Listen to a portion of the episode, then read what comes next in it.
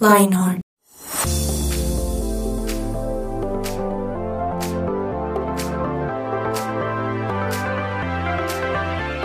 Hola, hola, hola, ¿cómo están? Qué alegría estar con ustedes en este nuevo capítulo de Lionheart 180 grados.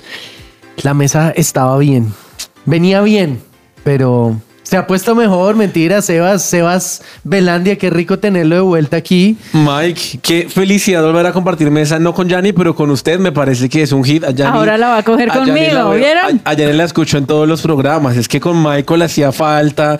Me enteré que nos volvimos famosos en el resto de, de programas de, de 180 grados, porque tú, tú, Víctor, todos hablan de nuestra relación de amor-odio con, con Mike.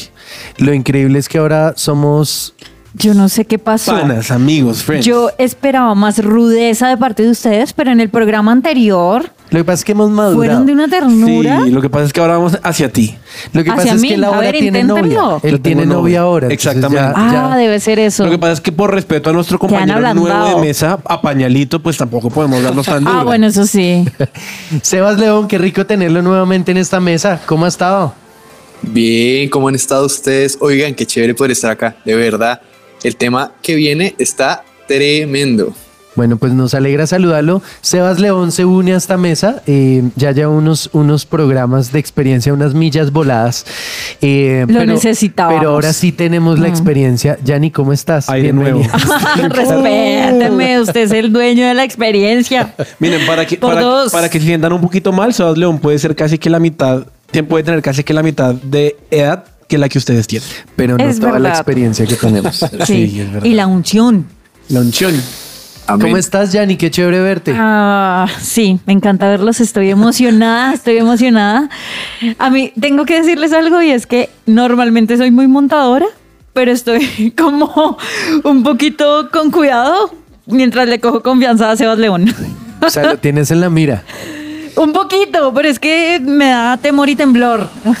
No, con confianza. me da miedo. Cuidado, Ya, cuidado. no, viste, no saben qué se está metiendo. Sí, Sebas. no.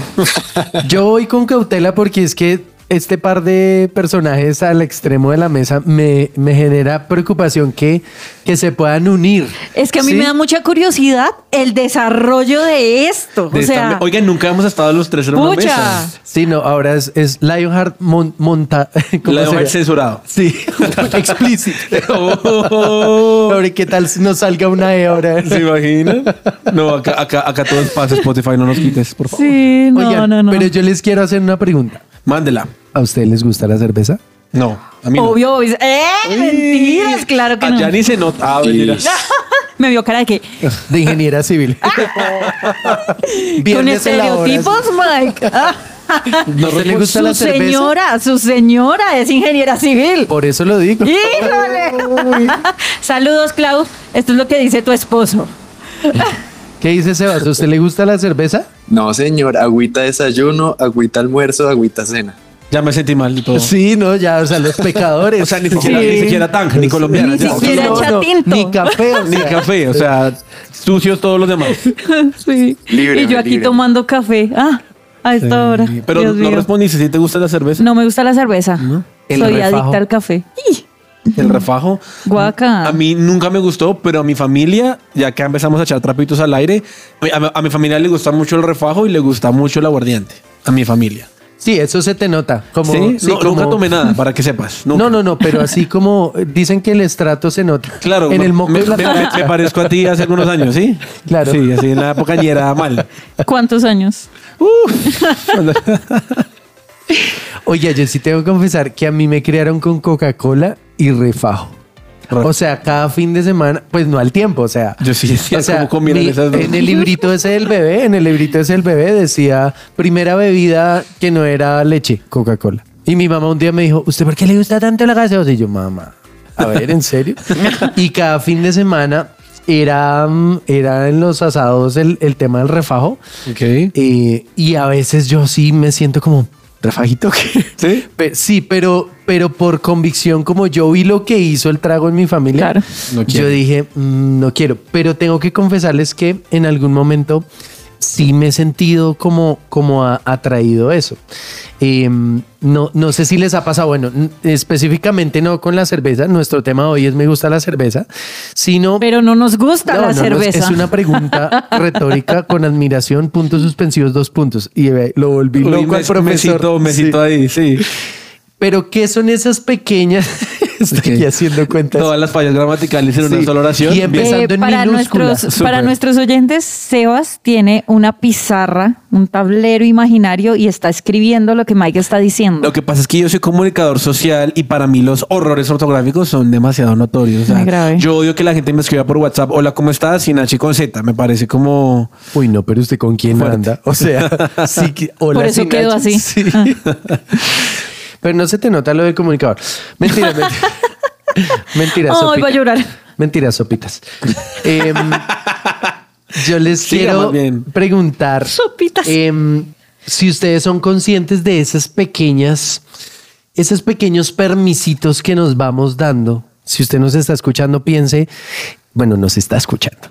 Piense en esos pequeños esos pequeños permisitos que uno se va dando con ciertas cosas. No tiene que ser, o sea, uno no sale a buscar al jíbaro de la esquina y a meterse el porro más grande, ¿sí? Y a ver la película más paila, sino que uno empieza con permisitos chiquitos. ¿Qué permisitos te has dado, Yanni? Si nos puedes contar. Yo, yo yo creo. En este momento me estoy acordando de una historia y es que a mí nunca me gustó el trago. O sea, Ajá. nada, nada, ni cerveza, ni nada.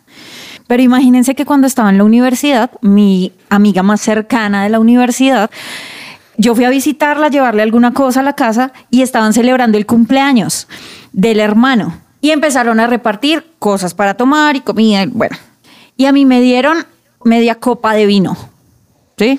Y yo, "Ah, es vino, ¿no? No pasa nada. Entre comillas.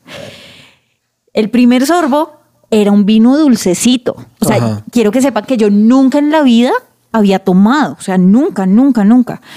Creo que a lo mucho en reuniones familiares, así como de pruebe la cerveza, Ugh, eh, sabe horrible, ¿sí? ¿Cuántos años tenías por esa época? Por esa época yo creo que tenía unos 20 años. O sea, Sebas no había nacido.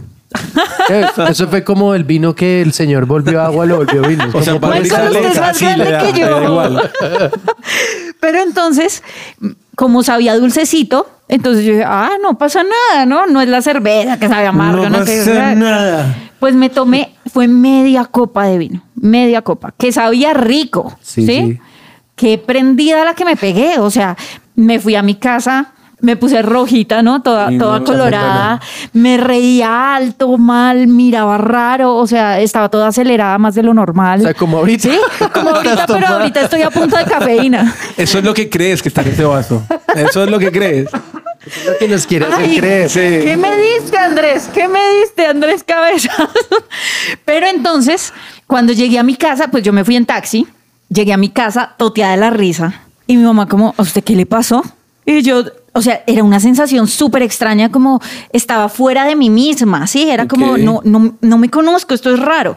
Y fue media copa de vino que aparentemente era dulcecito, era inofensivo, ¿no? Pero eso me llevó a pensar, pucha, esto puede ser realmente grave. ¿sí? Una cosita Porque chiquita. Algo que se ve inofensivo, ¿sí?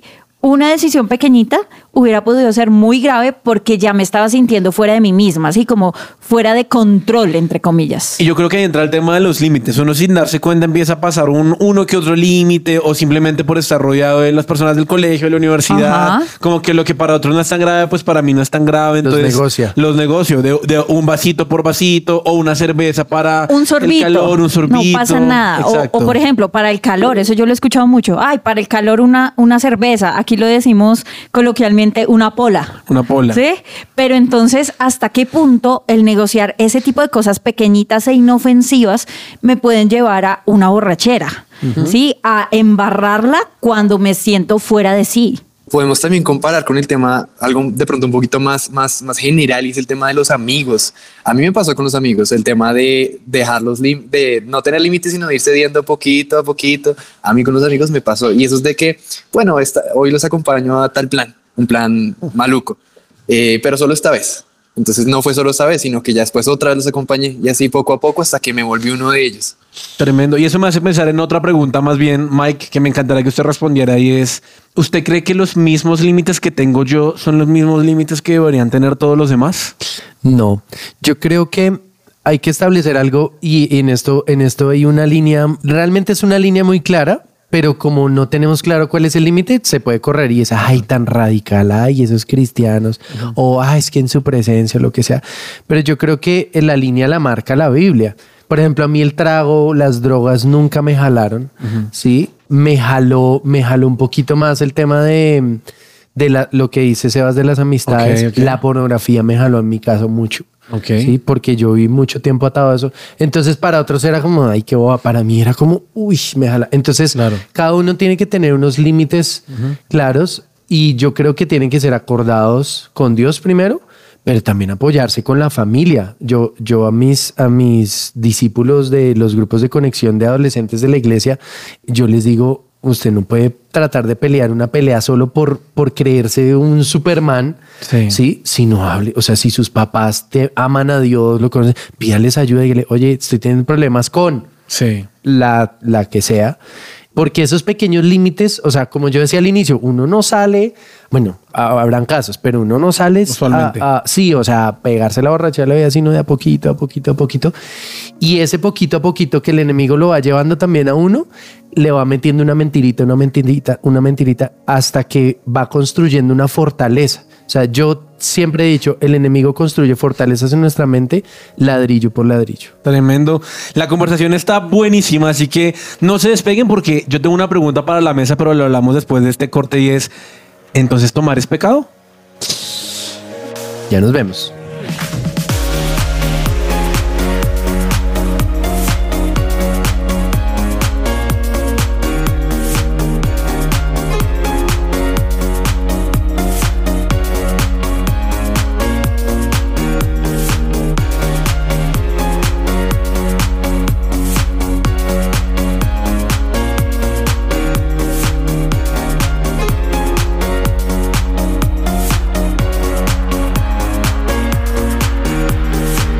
Su presencia radio te acompaña.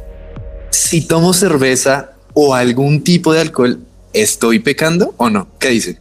Difícil, difícil.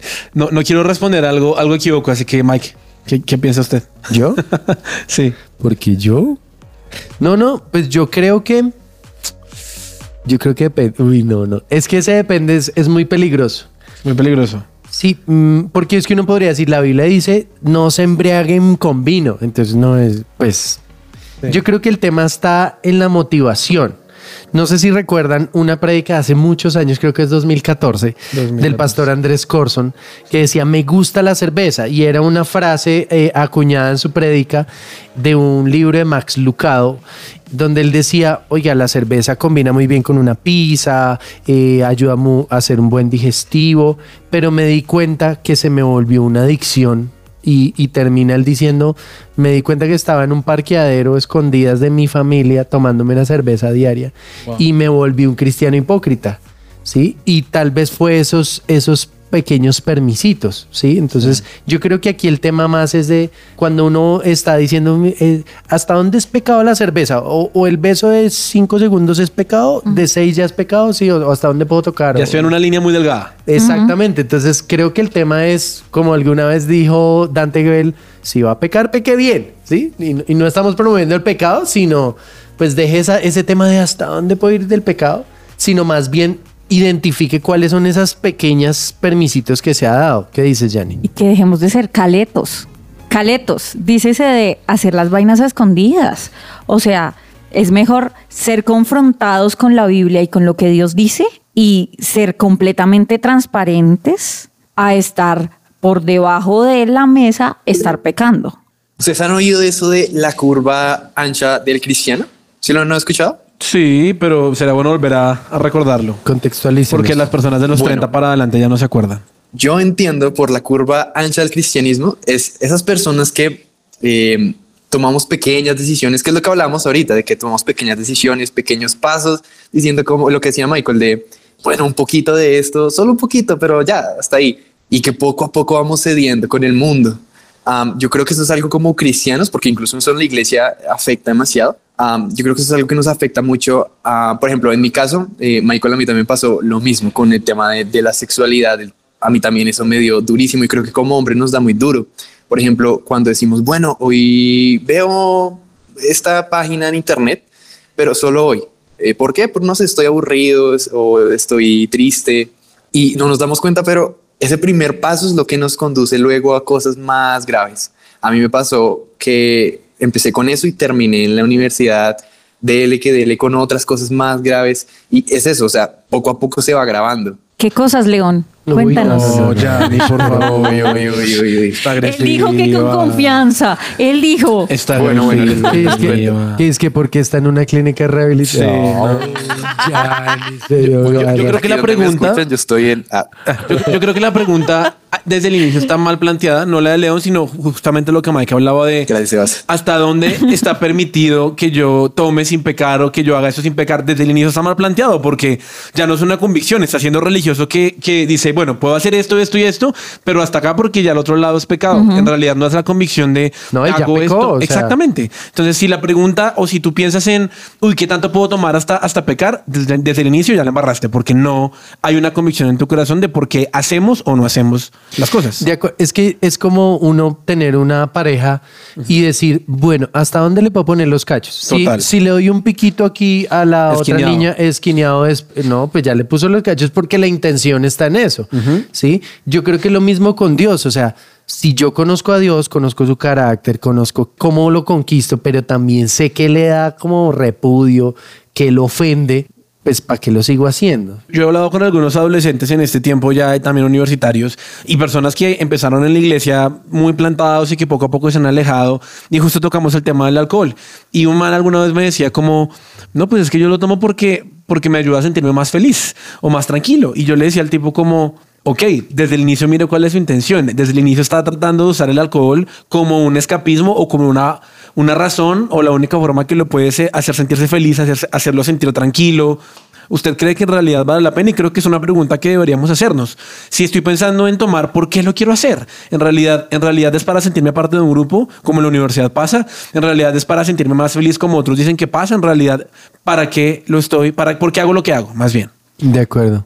A mí me hace pensar también en aquellas personas que sienten con este tema y con otros como una lucha, ¿no? Aparte, creo que no es solo como el tema social de tomar, sino que para algunos es de verdad como si en su mente y en su cuerpo lo necesitaran, ¿sí? Como cafeína, ¿sí? Pero hay muchos temas que para muchos puede ser una lucha y una lucha diaria de si es, es como si pelearan consigo mismos todos los días y para ellos creo que también es este programa, ¿sí? De, de el Dios en el que hemos decidido creer también los puede sacar de esa lucha.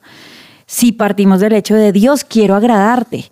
Cuando mantenemos estos límites, saltándonos límites, justamente se hace muchas veces desde lo oculto, ¿sí? ¿Por qué? Porque qué oso. O sea, crecí en la iglesia, estoy diciendo Divagando cualquier ahí. cosa, pero crecí en la iglesia, ¿qué van a decir de mí? Me van a quitar responsabilidades, lo que sea. Pero cuando yo pongo mi lucha a la luz, bajo una autoridad, bajo la Biblia y bajo Dios mismo, creo que ese es el inicio de, la libertad. Creo que hay un tema importante y es que hemos normalizado todo tipo de adicción. No sé si recuerdan, hace poquito eh, estuvo Itiel Arroyo predicando en un lugar de su presencia y él dijo algo tan clave, dijo, ¿quieres saber qué es un ídolo en tu vida? Es eso que si no lo tienes te quita la paz. ¿Sí? Eh, y entonces ahí es donde entra un rango tan vasto de cosas. Y, y yo sé que muchos de nuestros adolescentes están diciendo, no, yo no tengo adicciones. Pero te quiero preguntar, ¿puedes dejar tu celular un mes apagado? Sí. Eh, O puedes- hablar con tal persona durante... o hablar tar- tanto, o sea, porque ya, ya uno escucha, no, es que ya no toman, ahora se ponen el alcohol en los ojos. O sea, tantas vainas que uno dice, realmente es buscar. Sí, para pecar Sí, hay pa- muchas sí, para maneras. pecar hay muchas Mm. maneras, pero yo creo que el tema está en, en eso. ¿Qué es eso que te está dando la felicidad que Dios no te da? Yo Sí. tengo que confesarlo. En mi caso es el dinero. Y yo no me he dado cuenta hasta que no hubo dinero. Wow. Y me encontré triste diciendo, no tengo plata, no sé qué. Y Dios me dijo, ¿y por qué estás triste? Sí, sí, o sea, fue una confrontación. Y yo, yo, esto ya es un pensamiento mío, no se lo puedo sustentar con la Biblia, bueno, en este momento, pero yo creo que a veces Dios permite ciertas circunstancias como para arrinconarnos con Sí, amor, Sí, sí, sí. para que uno diga, ¿está el barranco o estás tú? Sí. Sí, y yo creo también que hay que pensar qué es eso que a ti te, perdón la palabra, pero qué es eso que a ti te activa. ¿Qué es eso que a ti, qué es esa chispa que a ti te, te hace empezar en esa, en ese, en esos hábitos malos para ti? Am, por ejemplo, retomo el tema de lo de las relaciones. Si tú, si tú eres muy físico, o sea, esas personas que lo- los temas de abrazos, de picos, digamos que son lo que inicia estos comportamientos, pues viejo, no lo, o sea, aléjate de eso. Aléjate, trata, trata de, de poner los límites en esa área, por ejemplo, de que entonces voy a tratar de no ser, no, no estar tan, tan cercano a eso de abrazos largos o besos largos. No sé si me estoy haciendo entender. Sí, sí, sí. Total. Era lo que le pasaba a Sebas con los conductores del SITP, que él iba y los abrazaba y, y les daba picos. No, lo entendemos muy claramente. Responde a su comentario luego, luego de para ti a ver si la Biblia lo transforma ese corazón tan cochino. Muy bien, vamos a saber qué dice esta sección. Le para ti. cochino, Michael. Cochino.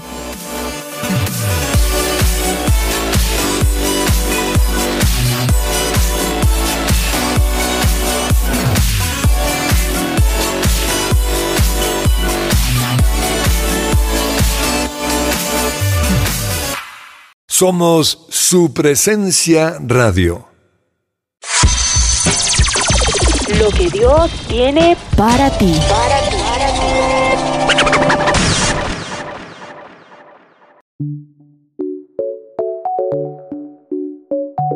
Primera de Corintios 10, 23, en la versión Reina Valera del 60, dice, De Michael. y mía, Más de Michael que de ti. sí, de las personas cultas. Que Dios nos habla. Todo me es lícito, pero no todo conviene. Todo me es lícito, pero no todo edifica. Y es que aquí a mí me llama la atención es hacia dónde estoy apuntando, ¿no? Porque al final, si mi objetivo es que yo quiero libertad, ¿sí? Que yo quiero vivir la vida que a Dios le agrada, pues pongo mis ojos en eso y obedezco todas mis acciones apuntan hacia eso. Es decir, yo no me doy permisitos. ¿Sí? Si algo me va a sacar de esa carrera, yo pongo todo el límite posible porque yo sé que esa es mi debilidad que me podría sacar de esa carrera. ¿Sí? Por ejemplo, mi adicción es pensar. Mucho. O sea, nos dijo brutos. Sí, básicamente. Recontrapensar. Vamos a No. cambiarlo por sobrepensar. Ojalá quisiera yo que mi adicción fuera pensar bien, pero no pienso mal, ¿ok?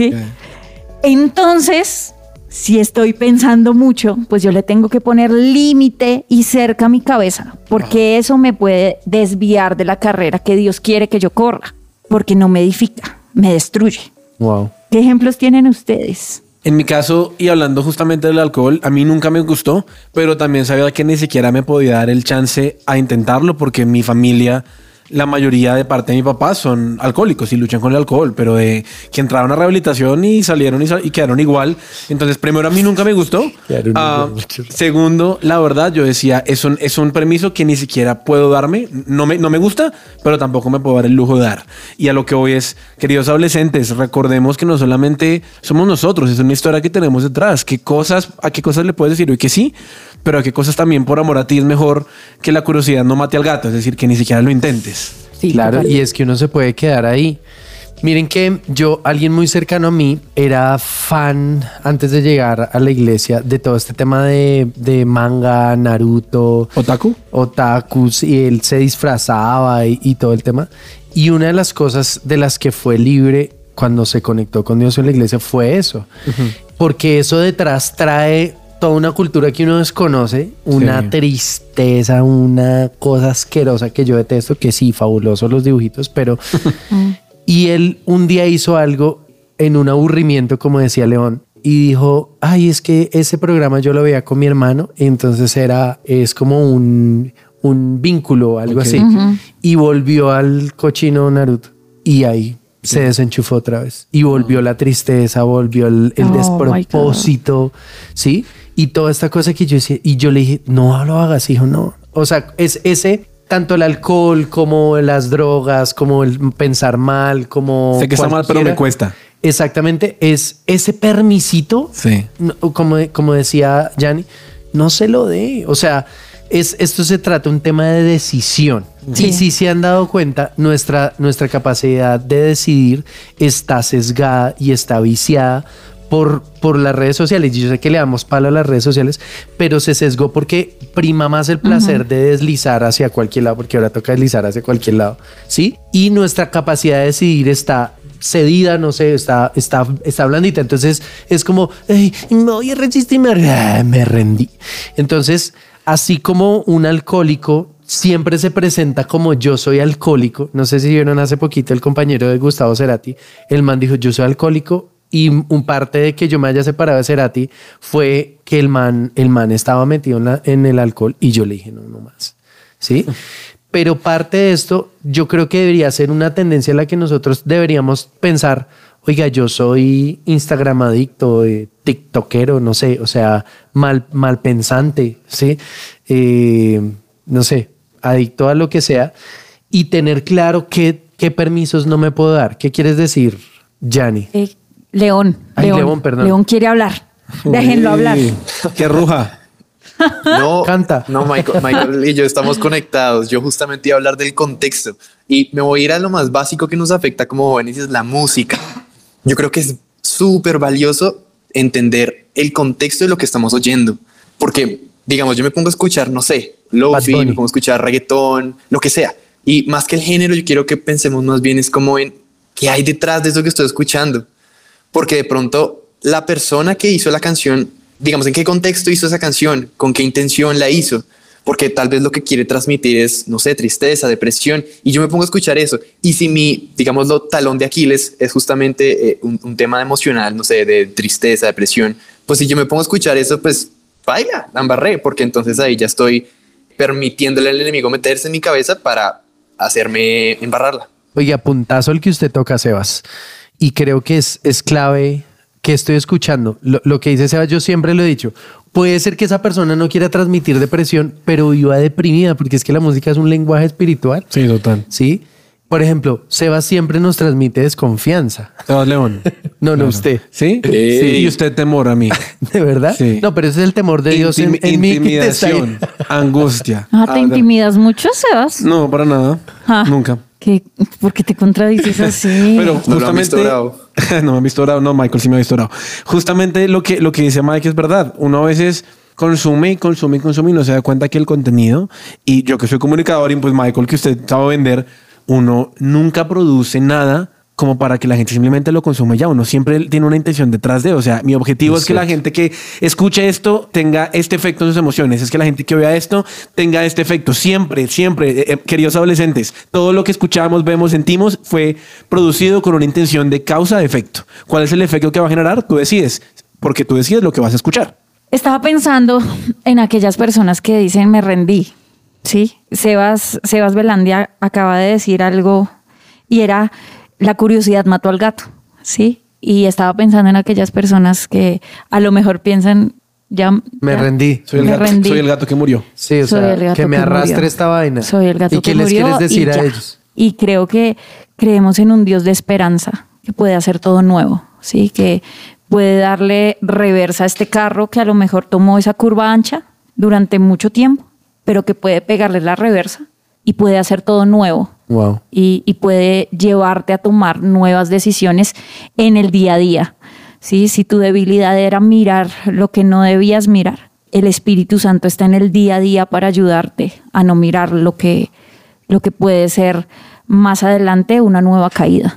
Y sabes que pensando en eso que dices, yo, yo creo algo y es que si tu enemigo, en este caso Satanás o el mal pensamiento, lo que sea, pudiera ser lo que dice que va a hacer, ya lo hubiera hecho.